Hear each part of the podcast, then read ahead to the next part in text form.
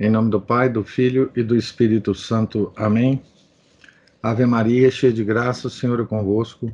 Bendita sois vós entre as mulheres, e bendito é o fruto do vosso ventre, Jesus. Santa Maria, Mãe de Deus, rogai por nós, pecadores, agora e na hora de nossa morte. Amém. São Felipe Neri, rogai por nós. Nossa Senhora de Fátima, rogai por nós. Em nome do Pai, do Filho do Espírito Santo. Amém. Bom dia a todos. Estamos aqui na página 381 da biografia de Santa Bernadette, escrita pelo padre Francis Trochu. Então, nós estamos na terceira parte, onde a gente vai acompanhar agora a vida religiosa de Santa Bernadette. É, agora nós vamos abandonar né, uh, os acontecimentos de, de Lourdes, vamos abandonar uh, todas as movimentações né, do poder temporal e do poder espiritual lá em Lourdes, já que houve um, já já tinha havido uma decisão do bispo, Monsenhor Laurence de Tarbes, sobre a, as aparições né, da gruta de Massabielle, afirmando que foram as aparições de fato de Nossa Senhora, a Imaculada Conceição, e isto encerra, digamos assim, um, um capítulo, né? Importante nessa devoção que se espalhou pelo mundo, né? O capítulo aqui se chama O Caminho para Saint Gildar. Saint Gildar. Os obstáculos à vocação religiosa de Bernadette. Saúde e indecisão na escolha. Por que é que Bernadette, atraída pela vida religiosa, e livre para seguir a sua inclinação, continuou ainda durante anos pensionista do Hospital de Lourdes. Um primeiro obstáculo à sua partida foi a doença. Segundo as declarações da superiora e da irmã Victorine, sofreu dores, reumatismo, expectorações ou vômitos de sangue, palpitações de coração, opressões frequentes e, por vezes, crises de asma tão violentas que era preciso levá-la para a janela para poder respirar. Na sua angústia, dizia: Abri-me o peito. Durante as primeiras semanas da primavera de 1862, o frio foi muito rigoroso. Nos fins de março, Bernadette caiu de cama. O Dr. Balanci, médico do hospital, diagnostica uma pneumonia. Contudo, a doente restabelece-se rapidamente. No domingo de Páscoa, 20 de abril, surge um sol radioso. Um passeio fará bem à convalescente. Esta oferece o seu mais belo sorriso. Não falam em conduzi-la à gruta? De fato, desce até lá muito agasalhada, mas no regresso sofre uma recaída. As irmãs censuram-se por terem dado ouvidos ao coração daquela criança e não à sua razão. Na quinta-feira de Quasímodo, o médico não dissimula as graves preocupações que o avassalam. As estudantes vêm rezar à cabeceira de sua querida companheira, que eles dizem estar morrendo. A família é chamada para junto dela. Santíssima Virgem, vamos perder a nossa Bernadette, exclamam François e Louise Subiru, chorando. O padre Pomian acorre revestido da sobrepeliz e da estola. A respiração da sua penitente é apenas um sopro muito ligeiro. Dá-lhe a unção dos enfermos e consegue que ela comungue um pequeno pedaço de hóstia. Bernadette reabriu os olhos. Água da gruta, implora. Dão-lhe algumas gotas a beber. Imediatamente, num alegre suspiro, exclama: Estou curada. Senti, explicará ela mais tarde, como se me tirassem uma montanha de cima do peito. Sem grandes esperanças de encontrar Bernadette ainda viva, o Dr. Balancy deixa passar pelo hospital. Devia pass passar pelo hospital no dia seguinte, de manhã. Conduziram-no para o salão. Deve ser para me anunciar a sua morte, pensou ele. Mas uma vez ali, quem o havia de receber? Bernadette em pessoa. Nem queria crer no que seus olhos viam. Tomou o remédio? interrogou. A doente nem lhe tinha tocado. Ao curar Bernadette de sua fluxão de peito, Nossa Senhora de Lourdes deixara-lhe a asma, o seu instrumento de penitência, a sua cruz de todos os dias. Em outubro, levá-la às termas de Begnier de Bigorre, onde as irmãs de Nevers tem uma residência. Entre estas montanhas, nesta época do ano de 1862, a temperatura foi extremamente doce. Os cumes abriam-se em todo o seu esplendor, mais belos do que nunca, com a sua maravilhosa frescura e o seu sol de outono a 17 de outubro, Bernadette soube que o bispo de Nantes a queria ver.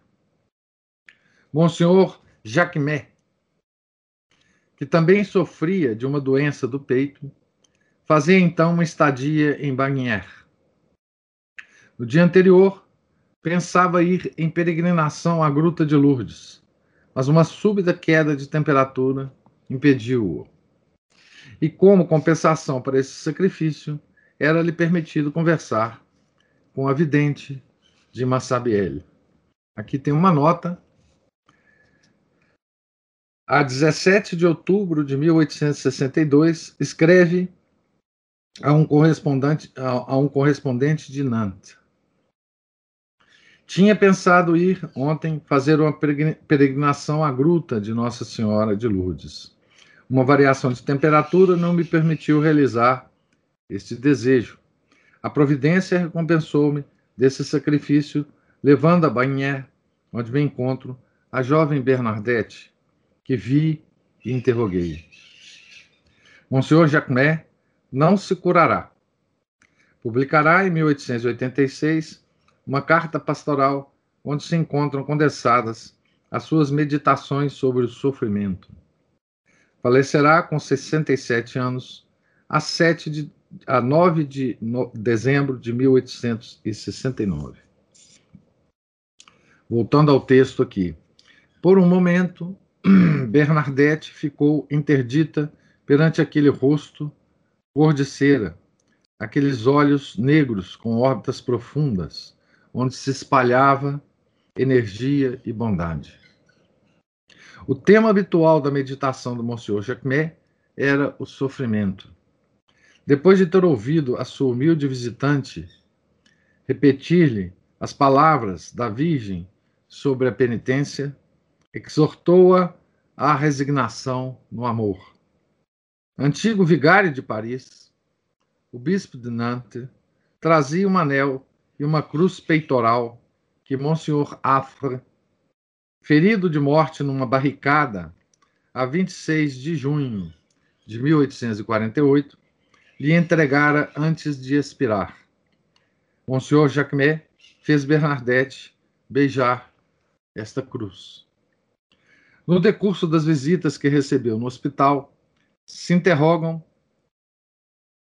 a, a vidente sobre o grande acontecimento da sua vida.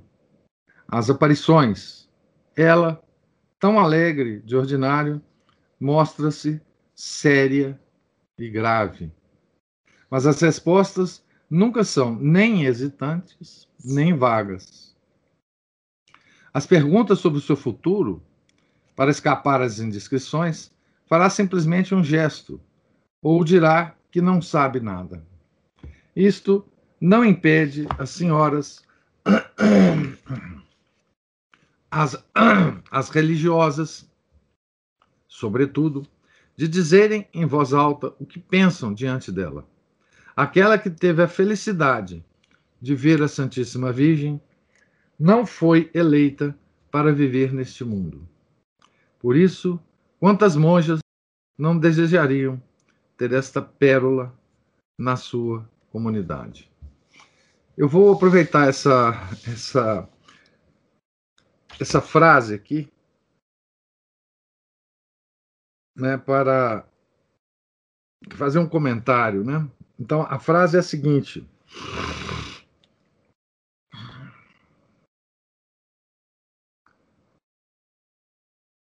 Aquela que teve a felicidade de ver a Santíssima Virgem não foi eleita para viver neste mundo. Então, se a gente observar, né, é, ao longo da história e ao longo das aparições de Nossa Senhora, é, nós vemos que há uma, uma, um fenômeno muito constante de dos, dos videntes, né? De Nossa Senhora se transformarem em religiosos, né? se já não são, né? Se já não são religiosos,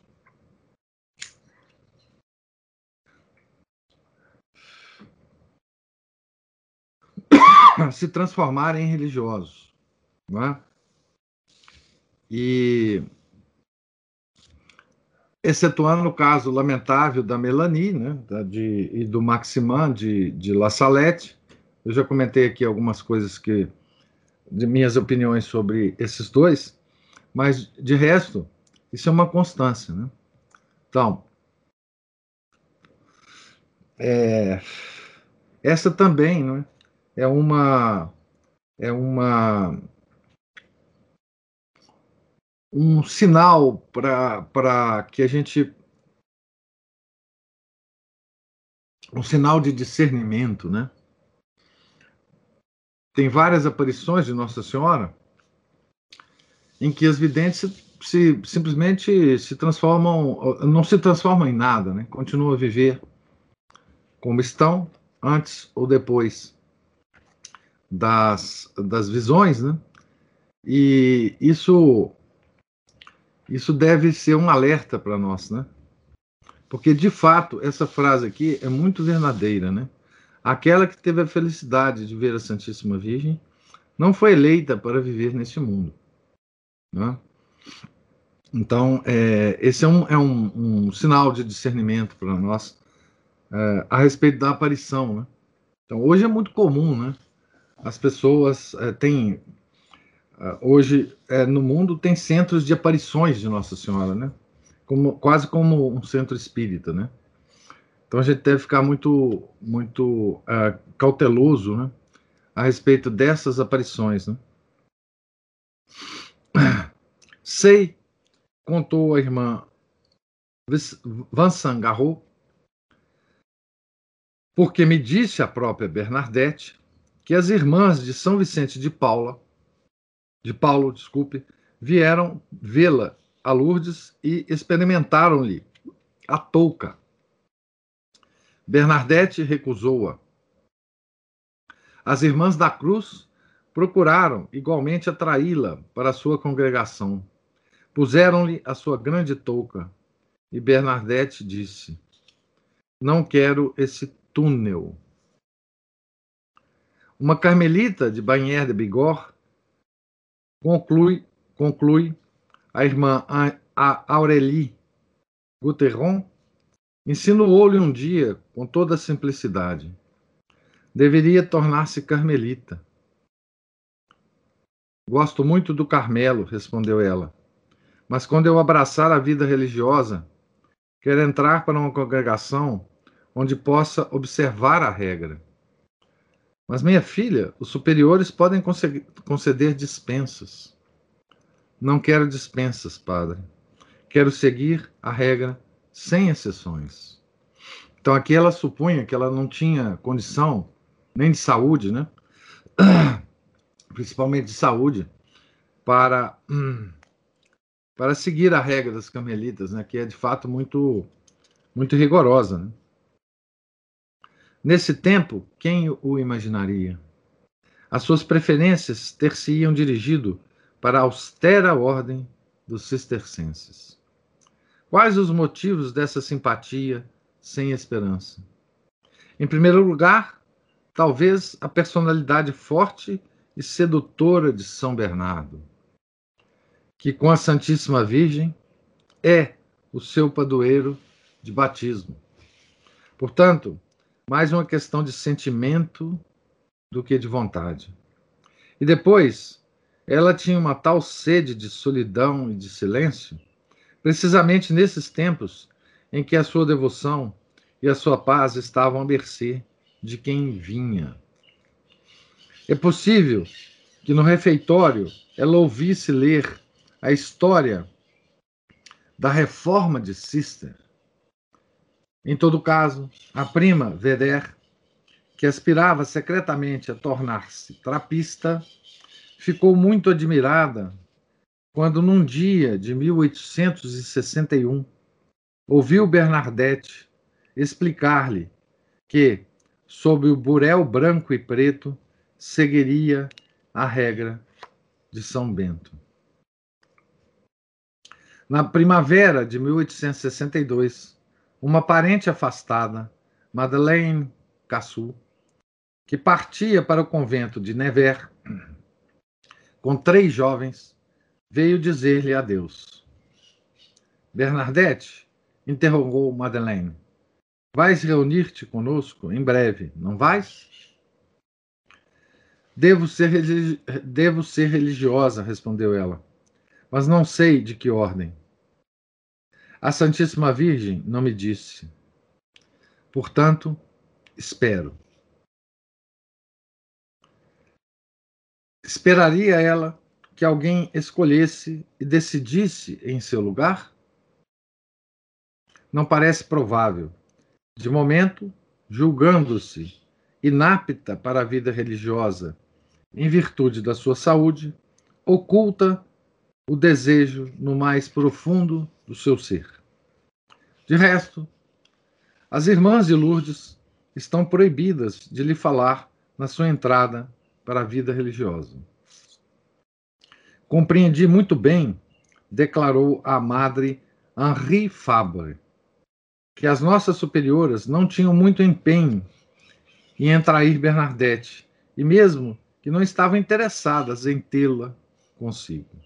A razão da sua conduta, como eu sempre acreditei, estava em que receavam a responsabilidade que assumiam ao assumiriam, talvez aqui, né, ao aceitar uma pessoa que fora sobrenaturalmente favorecida, como tinha sido Bernadette, e que atrairia necessariamente muitos visitantes, onde quer que se encontrasse. Talvez aquilo que se passara com Melanie, a vidente lá de La Salette, né, depois das aparições de Salete, fizesse as nossas madres desconfiarem de Bernadette. Já, já comentamos sobre isso, né? Ah, a esta faltava-lhe o apoio de um coração materno nas suas grandes incertezas. Infelizmente, é no decorrer do ano de 1862 que a madre Ursula Farde, a superiora de quem era tão amiga, deixa Lourdes para se dirigir a Poechabon, no Erro. A sua substituta, Madre Alexandrina Roca, embora bondosa, não conhecia ainda a privilegiada da Virgem. E Bernadette, intimada pelo receio de não ser escutada se por acaso lhe falasse das suas secretas aspirações, só se abriu com ela muitos meses após a sua chegada. O projeto da capela, a imagem da gruta. Com o decorrer dos anos, com uma alegria bem compreensível, mas sem o menor rebate de amor próprio, Bernadette viu transformar-se o caos de Massabielle. A gruta foi desaterrada, segundo uma carta de Peiramale a Monsignor Laurence, a 22 de janeiro de 1862. O desterro do terreno dá-lhe um ar muito grandioso. Em fevereiro de 1861, o bispo adquirira ao município as encostas que bordejavam o Gave nas proximidades de Massabielle. Urgia construir a capela pedida por Maria. Aqui tem uma nota uh, a respeito disso. Vou lê-la. A pedido da municipalidade de Lourdes, Pierre Aravan avaliou o terreno indicado por Monsieur Laurence com a superfície de um hectare, 82 ares e 27 centiares, em 971 francos e 44 cêntimos. Preço que o bispo de Tarbes aceitou a 20 de fevereiro de 1861 e a cidade a 25 de fevereiro, né? O decreto que confirmava essa compra foi aprovado a 3 de agosto pelo Conselho de Estado e assinado a 22 de agosto né, por Napoleão III. O ato de venda foi elaborado e assinado a 5 de setembro no cartório de Lacadé, sendo Monsenhor Laurence representado por Peiramale.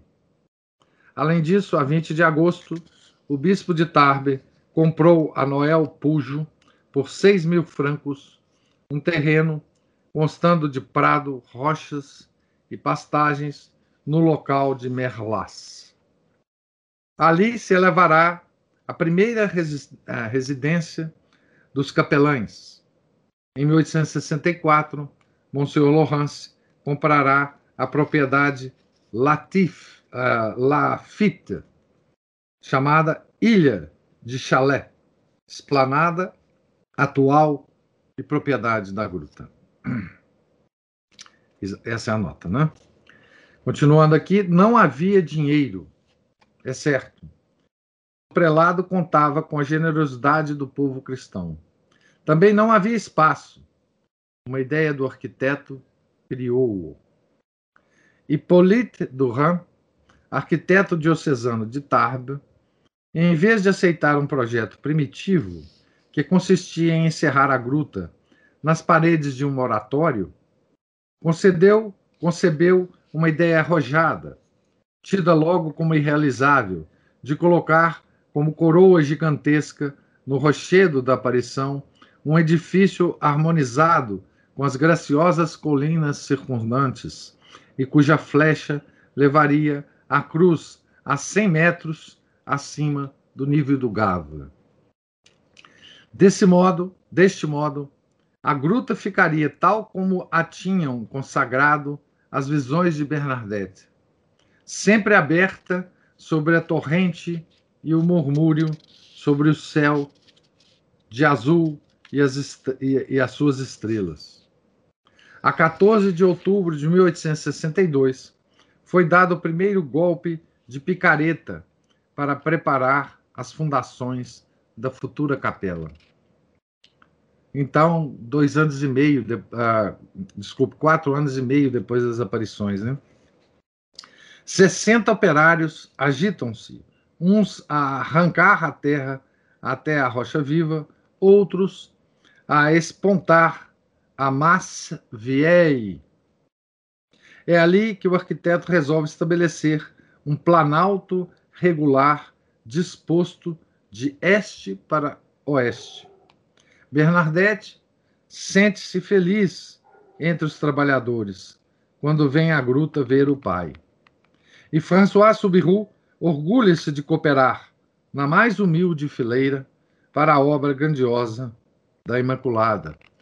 Então, o padre, o pai da do Bernadette trabalhava, né, como operário na obra. Vão construir do lado norte, onde estão o vácuo e a vertigem, altas muralhas de contenção. Por vezes, no hospital, Bernadette estremece deliciosamente ao ouvir o ruído das detonações tão próximas. A Peira Male, que gosta de visitar a pedreira, as explosões de pólvora inspiram-lhe um ardor poético e guerreiro. Após alguns dias, escreve ele a Monsenhor, a 30 de outubro de 1862, julgaríamos estar no cerco de Sebastopol ou nos campos de Magenta. Os ecos das montanhas, repetindo as explosões das minas, proclamam por todo o lado que se trabalha ativamente para a Rainha dos Céus. As detonações estremecem a terra e, sem dúvida, fazem vibrar o céu. Poético mesmo o padre, né? O pároco né, de Lourdes.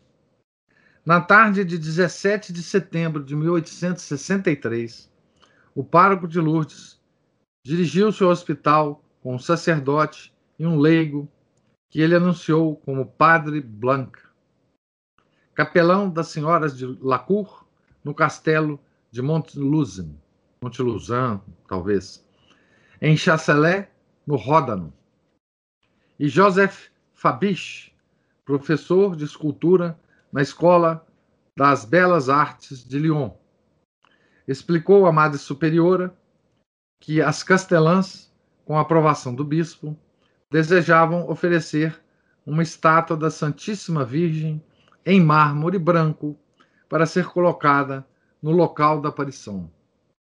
E escolhiam para executar tal obra de arte o escultor já célebre de Nossa Senhora de Salete. Mas o artista, prudentemente, só queria trabalhar depois de Bernadette lhe ter dado algumas indicações. E aqui tem uma, um detalhe né, que nos liga a Salete, é que a, a Melanie não gostou nada da, das, da imagem de La Salete. Né? Melanie foi consultada e disse que não era não era aquilo que ela tinha visto, né? É, é, ela, ela, reprovou né, a, a imagem da Virgem em La Salette. Né? A jovem estava no recreio, contou Fabiche, e enquanto a esperávamos no locutório, o pároco confessou-nos que ela brincava alegremente, saltando e correndo, com as jovens companheiras, como se fosse uma criança. A estas palavras um pouco desconcertantes, uma inquietação se apoderou do escultor leonês. O que se poderia esperar de sério desta pensionista atrasada? Mais uma vez, a mesma coisa, né? a mesma descrença, a mesma desconfiança né? da, da Bernadette. Né? Bernadette entra acompanhada por uma religiosa. De fato, o aspecto não é de uma jovem de 20 anos, mas o de uma criança de 12. Toda a atenção se concentra na sua figura, que, sem possuir aquela regularidade de traços que o estatuário procura, tem algo de muito simpático. Um encanto que se relaciona com as faculdades mais puras e mais serenas da alma. Uma expressão tão doce, tão cândida, que impõe respeito inspira fé. De novo, né? aquela coisa da graça se expressar na natureza, né?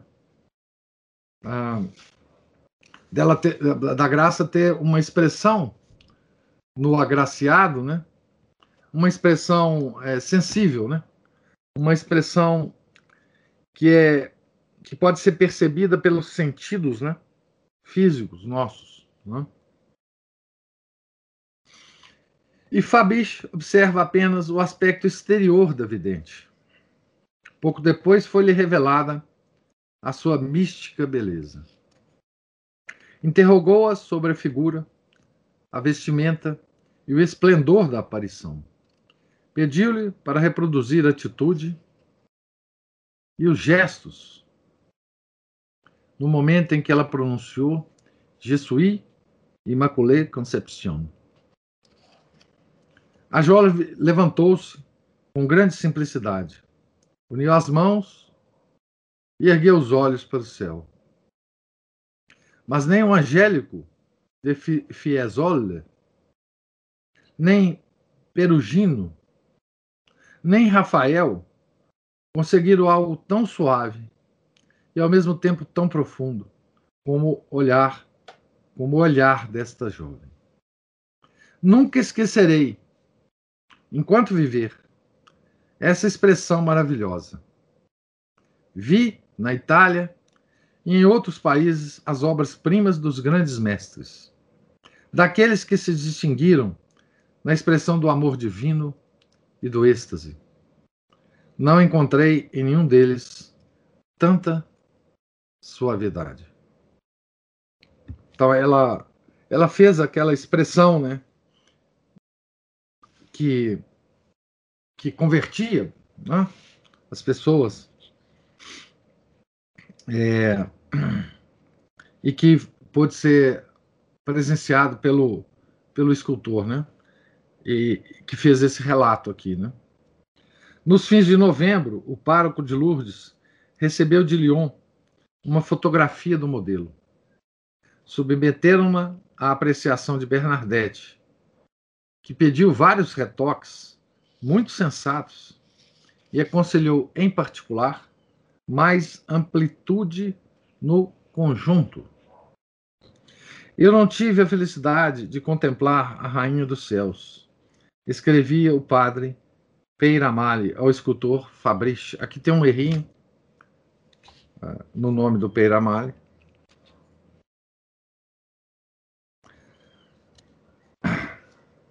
Então, repetindo, eu não tive a felicidade de contemplar a Rainha dos Céus.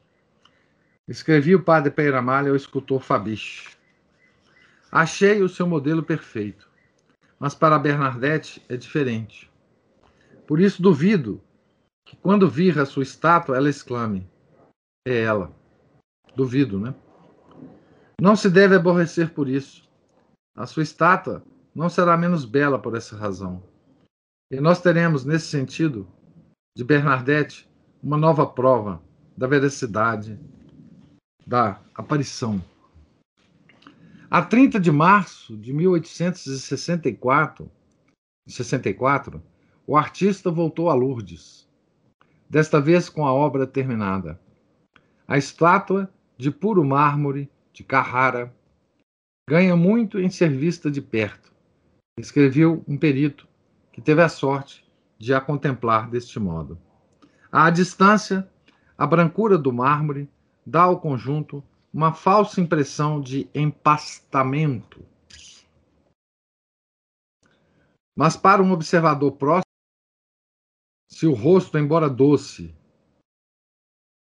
e a atitude, embora recolhida e estática, exprimem uma certa rigidez agravada pela posição dos antebraços e das mãos unidas, um pouco mais baixo, o vestido plissado ao redor do pescoço e apertado na cintura é uma obra-prima de delicadeza, e o véu branco que cinge a cabeça e envolve quase por completo a silhueta é tão fino que parece prestes a ondular à menor brisa.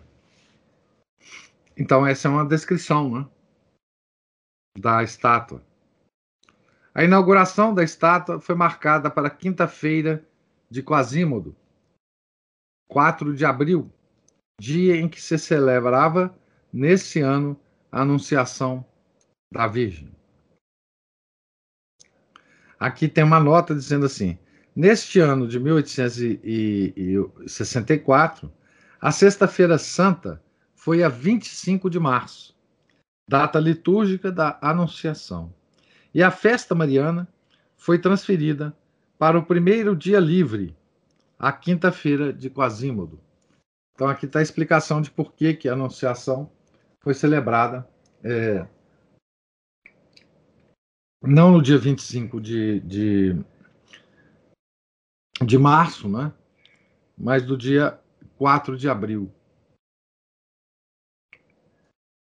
Infelizmente, nem o pároco de Lourdes, nem a vidente assistiram à solenidade, encontrando-se os dois de cama, muito doentes.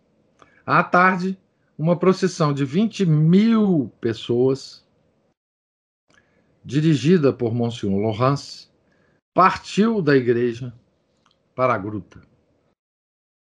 Então, eis aí a procissão, né? 20 mil pessoas. É uma procissão para uma cidade pequena como Lourdes, né? Uma coisa extraordinária, né?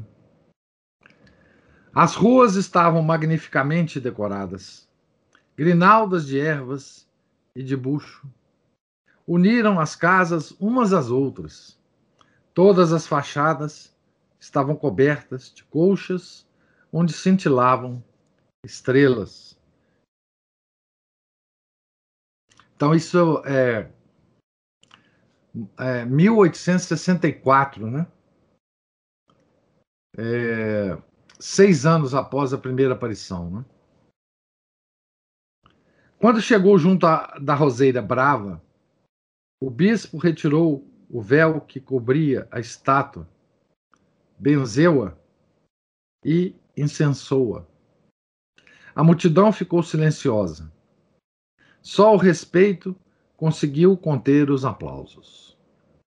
Então, sobre um trono, sobre um trono de verdura, o orador da, fe da festividade, Alix, capelão honorário de Sainte-Genevière de Paris, comentou com uma emoção comunicativa uma passagem do cântico, cântico dos cânticos. Né? O primeiro, aliás, que ele veio ao pensamento. Vem, pomba minha, das alturas da pedra, na caverna. Mostra-me a tua face e soe a tua voz dentro dos meus ouvidos. Cânticos 2:14. À frente daquela multidão, só um homem apresentava uma ruga de preocupação na fronte. Era o próprio escultor. Devo falar, confessará ele, de um dos maiores desgostos, desgostos de artista que experimentei em toda a minha vida. Foi o que senti quando vi a minha estátua no seu lugar, iluminada por um reflexo que vinha de baixo para cima e que ele modificava por completo a expressão. Ah, nesse momento, compreendi que a escultura policroma da Idade Média tinha sua razão de ser. Então, o que acontecia com a estátua, né? É que ela sendo de mármore, toda branca, né? Isso evitava que de longe se, vi, se visse a, a tridimensionalidade dela, né? os detalhes se perdiam. Né? Foi que o relatório anterior que a gente leu também é, indicou. Né? Uh, enfim, uma estátua toda toda de uma mesma cor, né? principalmente o branco, que reflete muito a luz, né? não dá a, a sensação de profundidade na estátua. Ela fica toda como foi a, a, a, a expressão aqui, né? Empastada, né? Ela fica toda como como num plano num plano só, né? E aqui ele está dizendo que na, na, Idade Média se coloria, né? Idade Média era a idade das cores, né? Das cores vibrantes, né? Então é o relato do escultor. Né? Quanto à apreciação de Bernadette, foi a que o padre Peiramale tinha previsto. E Fabiche não ficou nada admirado. A criança contemplara o que um coração de homem não saberia compreender. O artista tinha de se inclinar. A jovem, no termo de sua convalescência, teve a alegria de voltar à gruta. Ajoelhada, no seu antigo lugar, olhou longamente, enquanto recitava o rosário, a branca imagem. Então, o que dizes? perguntaram-lhe. Ah, é muito bela, respondeu, mas não é ela.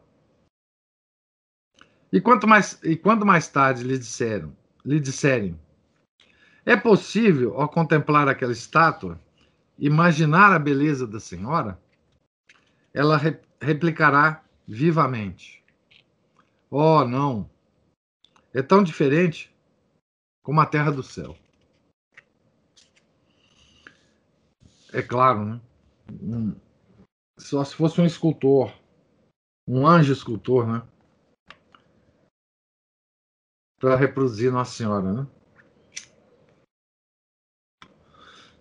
A entrevista com o senhor Furcar, Furcad. Na manhã do dia 25 de setembro de 1863, deu-se um acontecimento inesperado no Hospital de Lourdes. Ainda em férias, Bernadette estava arranjando hortaliças. De súbito, bateram a porta da entrada.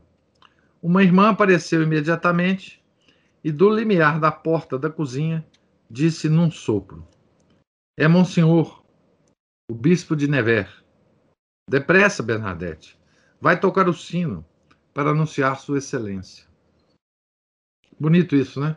Quando um bispo chegava, tocava-se o sino, né? Conscienciosamente, Bernadette puxa pela corda, puxa pela corda do, do sino, né? Pru, pru, Prum, diz o bispo em dialeto, fazendo eco e sorrindo, a madre Alexandrine que o acompanha. E a nossa Bernadette, já confiante, ri alegremente ao voltar à cozinha. Monsenhor Theodore Agustin, Agustin tinha então 47 anos. Filho de um funcionário da prefeitura de Versailles tinha chegado àquela dignidade por um caminho pouco comum. Vigário administrador de Soucy-en-Brie, entrou depois para o seminário das missões estrangeiras de Paris, donde partira para o arquipélago japonês de Ryukyu. Preso pouco depois do seu embarque, mal obtivera sua liberdade. Logo, a 16 de março de 1846, Gregório XVI o nomeava, aos 30 anos, bispo de Samos e vigário apostólico do Japão. Na impossibilidade de se aproximar do seu vicariato, foi enviado para Hong Kong como próprio prefeito apostólico. Nomeado bispo de Guadalupe em 1853, foi chamado à França oito anos mais tarde como bispo de Nevers. Prelado de nobre perfil, fonte majestosa, lia-se-lhe a bondade no olhar. Leal, enérgico, era um caráter. Era, na realidade, um pouco impetuoso. E, por vezes, escreve um dos seus historiadores, faltava-lhe a paciência. Nada de afetação, nunca empolado, grande felicidade. Ah, desculpe, afabilidade. Fácil no falar, era de uma vivacidade pouco vulgar. Gostava de gracejar e podem nos censurar por ter ido longe demais algumas vezes. Homem de oração, mostrava-se de uma grande constância nos seus exercícios de devoção e levava uma vida muito austera. A congregação das Irmãs de Nevers era apenas de direito diocesano, e Monsieur Forcade era o seu superior, um superior muito ativo.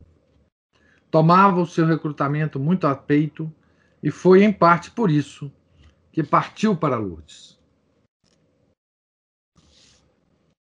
Decisão de Bernadette. À entrada do hospital, o bispo da casa-mãe explicou a razão da sua visita. Quero ver Bernadette.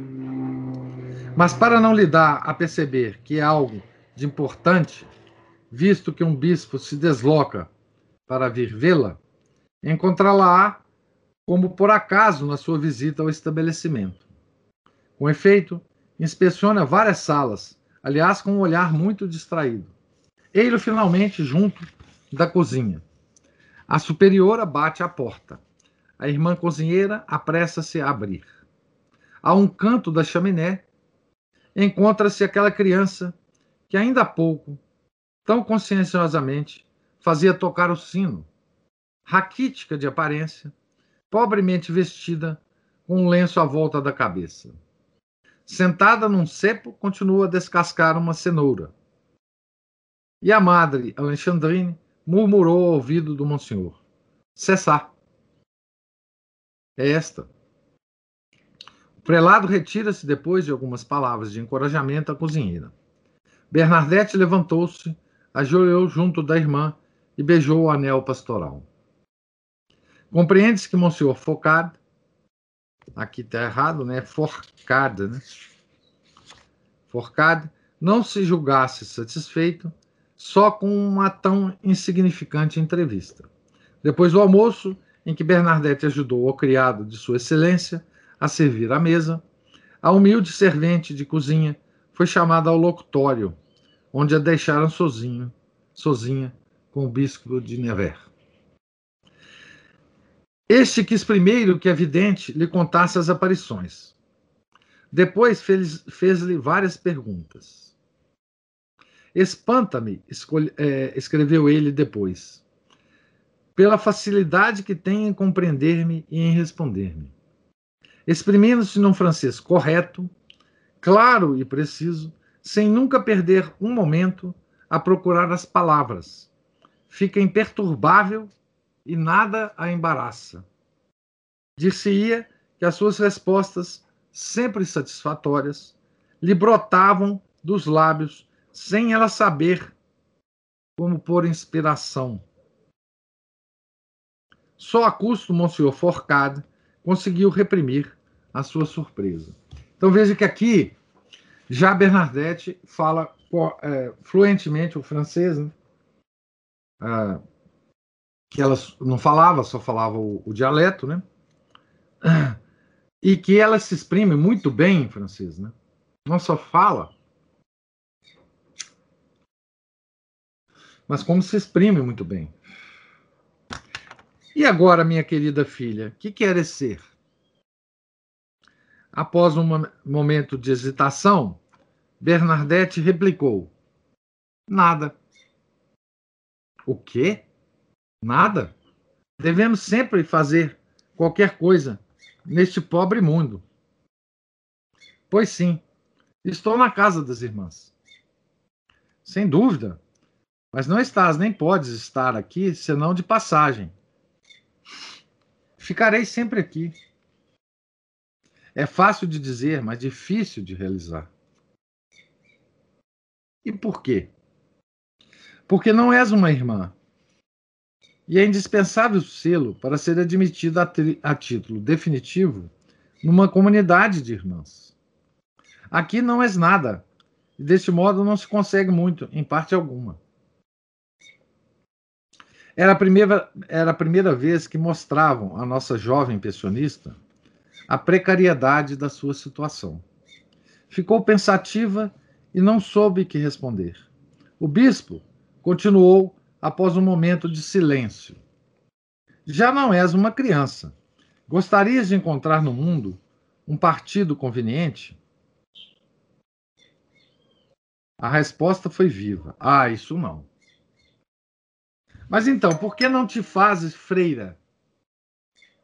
Ou nunca pensaste nisso? É impossível, monsenhor. sabe bem que eu sou pobre. Nunca conseguiria o dote necessário. Mas minha filha também se aceitam por vezes como religiosas a jovens pobres, sem dote, desde que tenham uma verdadeira vocação. Mas, meu senhor, essas mesmas são habilidosas e instruídas e com Pessaloão. Quanto a mim, não sei nada e não sirvo para nada. Oh, não sirvo para nada? exclamou o peralado. Ainda há pouco, na cozinha, fiquei sabendo que és útil em qualquer coisa. Na religião, saberia fazer uso de ti. De resto, no noviciado, completariam a tua instrução. O sorriso voltou a Bernadette. Por isso, concluiu Monsenhor, pensa no caso, consulta teu confessor e, sobretudo, pede à Virgem, que não desdenhou de te aparecer, que te conceda as luzes e as graças do seu divino Filho, que te são necessárias. Depois, se o coração te responder, pede à Madre Superiora que avise a Madre Geral ou que me avise a mim, eu encarrego-me do resto.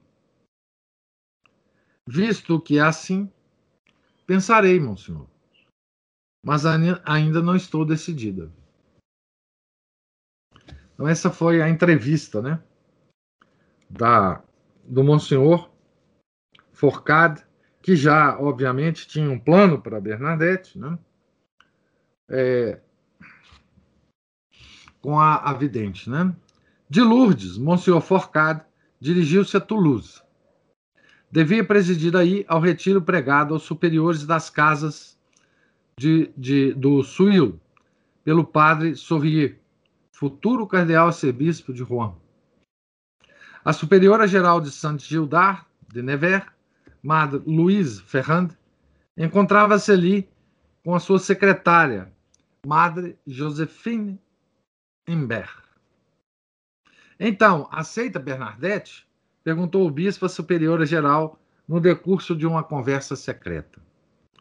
Monsenhor, objetou amado Luiz Ferran. Bernadette não é saudável. Estará constantemente na enfermaria. E depois, ela não sabe grande coisa. Sempre poderá, respondeu o prelado, descascar as cenouras, como eu a vi fazer em Lourdes. Sabe muito bem que muitas co comunidades a cobiçam. Está bem, concluiu a superiora geral.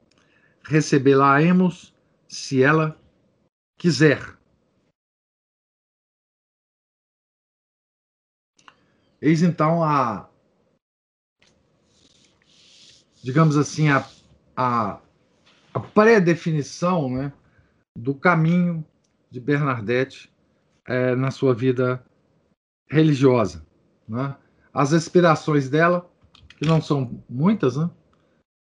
Porque ela mesmo diz que não sabe fazer nada, que ela não quer ser nada, enfim. E o esforço do bispo, né? Em levá-la para Nevers, não é? Inclusive convencendo agora a superiora é, a, a, a recebê-la, né? Tá certo? Eu vou parar por aqui, na página 396, não é? É, nessa nesse momento aqui de, de pré-definição né, da Bernadette sobre a sua vocação religiosa. Tá certo? Eu pergunto a vocês se vocês têm alguma observação a fazer, alguma. O... Uma coisa interessante a observar, só como comentário final, né? é a é a verdadeira humildade de Bernadette, né? A, a, a, a, porque a humildade a gente percebe na consideração que a pessoa tem a respeito de si mesmo, né? de si mesma. Bernadette. Bom, primeiro, ela sabia né, das suas próprias limitações intelectuais. Né? Ela, isso não era desconhecido para ela. Ela sabia, ela aceitava isso, né?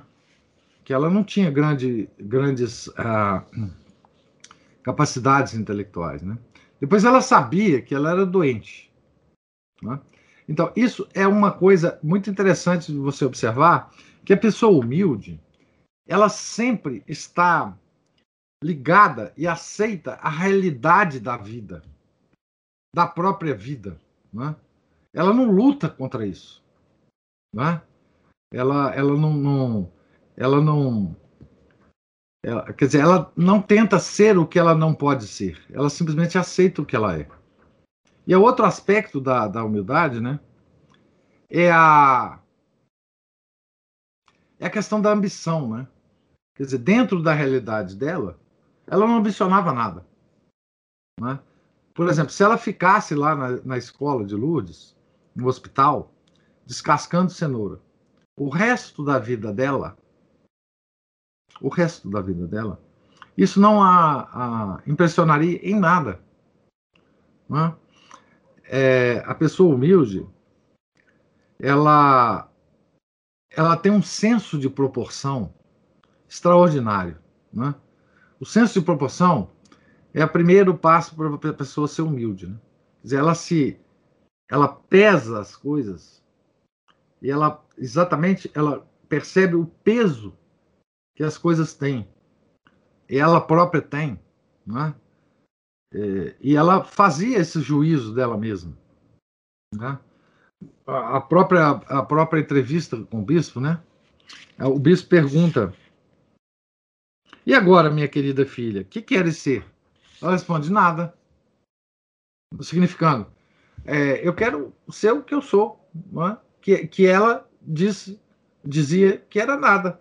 Ela queria continuar ali, é, descascando cenoura na cozinha é, do hospital. Né? Então, esse senso de proporção é, é o sinal da, da humildade. Né? É um sinal visível que a gente pode ver da humildade. Né? A pessoa tem um senso de proporção, ela sabe a vida dela, ela sabe o que, que ela é. Né? Ela tem um, um, uma perspectiva, é, quer dizer, ela, ela se vê do lado de fora em direção a ela própria. Né? Ela não tem ilusões. Né? Sobretudo, ela não quer mudar nada, ela não quer mudar o mundo, ela não quer. Enfim. Né? Então, assim, é, é extraordinário essa, esse questionário aqui que ela responde né? Uh, ao, ao bispo. Né? E depois, como, ela, como o bispo fala, bom, mas você não pode você não pode. Você não pode fazer isso, você não pode continuar aqui. Pede a Santíssima Virgem graça. Pede que ela, que ela derrame as, as graças do, do Divino Filho, né? É, para que você possa ter uma iluminação sobre. É, enfim. E depois você me avisa. Você avisa a Madre Superiora, etc. Aí o que, que ela responde ao bispo? Né? Visto que assim, pensarei. Por isso que ela responde ao bispo. Né? Visto que assim, pensarei, monsenhor. Mas ainda não estou decidida. Vendo? Claro, claríssimo. Não tem nada escondido aqui. Né? Bom, se o senhor está me falando assim, eu vou fazer. Então, obediência também, né? Aline fala aqui. Aqui vão contar quanto tempo para construir a capela e todo o monumento de Lourdes? Algumas coisas só, porque agora o, o padre Francisco Trochu vai abandonar Lourdes. Né? Como ela, quando ela for para Nevers, né? a gente vai ouvir ecos de, de Lourdes apenas. Né? Ah, o desinteresse das coisas desse mundo também. Pois é, ela, enfim, não sei, né? Ela não contou. Ela viu o terceiro céu? Não sei. Ela não contou. Mas, naturalmente, reflexos dele ela viu através das visões que ela teve da Santíssima Virgem. Né? E depois, como, como religiosa, ela deve ter tido as suas visões lá, mas isso não ficou claro em nenhum momento, né? Ela sempre foi muito discreta depois na vida dela. É, nós vamos acompanhar essa vida de quase que de significância, né? Que ela vai ter agora e de santificação, né? Hum. Os segredos eram só dela. Ela nunca revelou nada, né? É claro que ela, à medida do comportamento dela, revelaria, né? Que um dos segredos da, da que Nossa Senhora revelou para ela é que ela seria religiosa, né? Isso é óbvio pela história e pelas conversas, pelas declarações dela. Mas o resto, não, né? E o fato dela ser religiosa, ou, ou ter sido vocacionada para isso, é, é muito natural, porque ela viu Nossa Senhora. Né? Então, mas, mas aqui a gente vê o traço da santidade, da graça, né? Da, e o que, que é de fato a humildade, né? A humildade não é exatamente é, as coisas que talvez a gente perceba como humildade. Né? Aquele negócio da, da figura, a humildade hoje é uma, é uma, é uma virtude muito pouco compreendida, porque tem os, os, os, humilda, os humildes falsos, né? aqueles que querem parecer humilde para as pessoas. A pessoa humilde nunca quer parecer humilde, porque a pessoa humilde, inclusive, não se considera humilde, se considera muito orgulhosa. Né? Então, ela nunca é, quer parecer humilde, ela nunca faz nenhum tipo de. Né, aquelas pessoas que, que têm aquele estereótipo de humilde, né, a gente pode sair correndo delas. Né? Aquelas pessoas que falam baixinho, com a cabeça assim, né, é, tombadinha assim, aquelas pessoas que têm uh, o maior orgulho da humildade que tem, não é isso? Essas pessoas a gente tem que correr delas, né? Pessoa humilde não, pessoa humilde é clara, é, é, é absolutamente direta, ela, ela, ela se, se destaca pelo, pelo senso das proporções, é, é, ela, ela vê o mundo como ele é, ela, ela é, está. A, a, ela é dócil à realidade da vida dela e das pessoas. A humildade é isso. Não é? Ela não é aquela figura daquele cara assim, todo encurvadinho e falando molinho. A gente vê isso por aí, né? E aí a gente acha que isso é humilde, né? Falando fininho, homem assim falando fininho, né? Isso é estereótipo de humildade, né? A gente, a gente inclusive, é, confunde humildade com, com politicamente correto.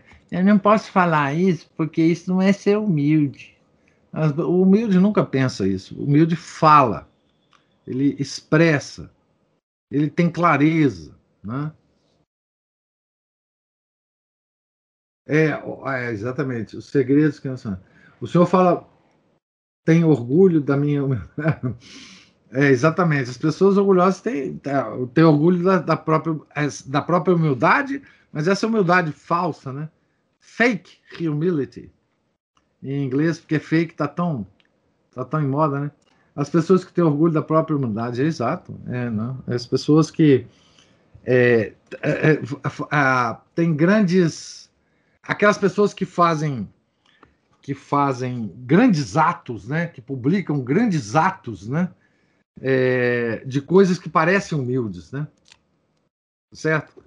Sim, tem, tem muitos exemplos disso aí, né, de prelados, de, de, de enfim, de cardeais, de aqui no Brasil tinha antigamente um cardeal é, é, comunista, né, é, de São Paulo, né, que é o, o Dom Evaristo Arnes, ele sempre gostava de parecer muito humilde.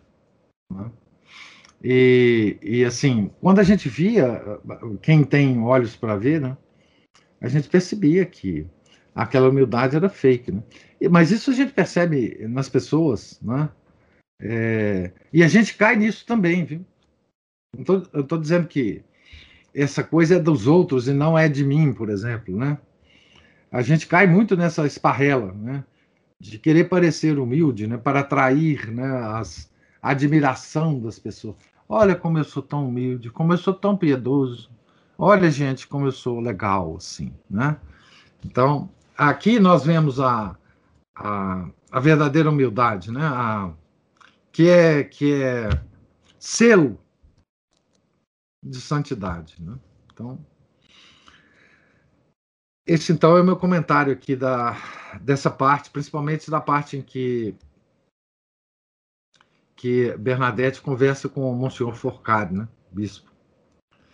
Então, gente, Deus lhes pague aí a a paciência. Hoje a gente estendeu um pouco mais. É, tenham todos um, um santo dia. E amanhã, se Deus permitir, nós estaremos aqui de novo, continuando a leitura. Eu parei então na página 396. Tá certo? Em nome do Pai, do Filho, do Espírito Santo. Amém. Ave Maria, cheia de graça, o Senhor é convosco. Bendita sois vós entre as mulheres, e bendito é o fruto do vosso ventre, Jesus. Santa Maria, Mãe de Deus, rogai por nós, pecadores, agora e na hora de nossa morte. Amém. São Felipe Neri, rogai por nós. Santa Bernadette, rogai por nós. Nossa Senhora de Lourdes, rogai por nós. Em nome do Pai, do Filho e do Espírito Santo. Amém.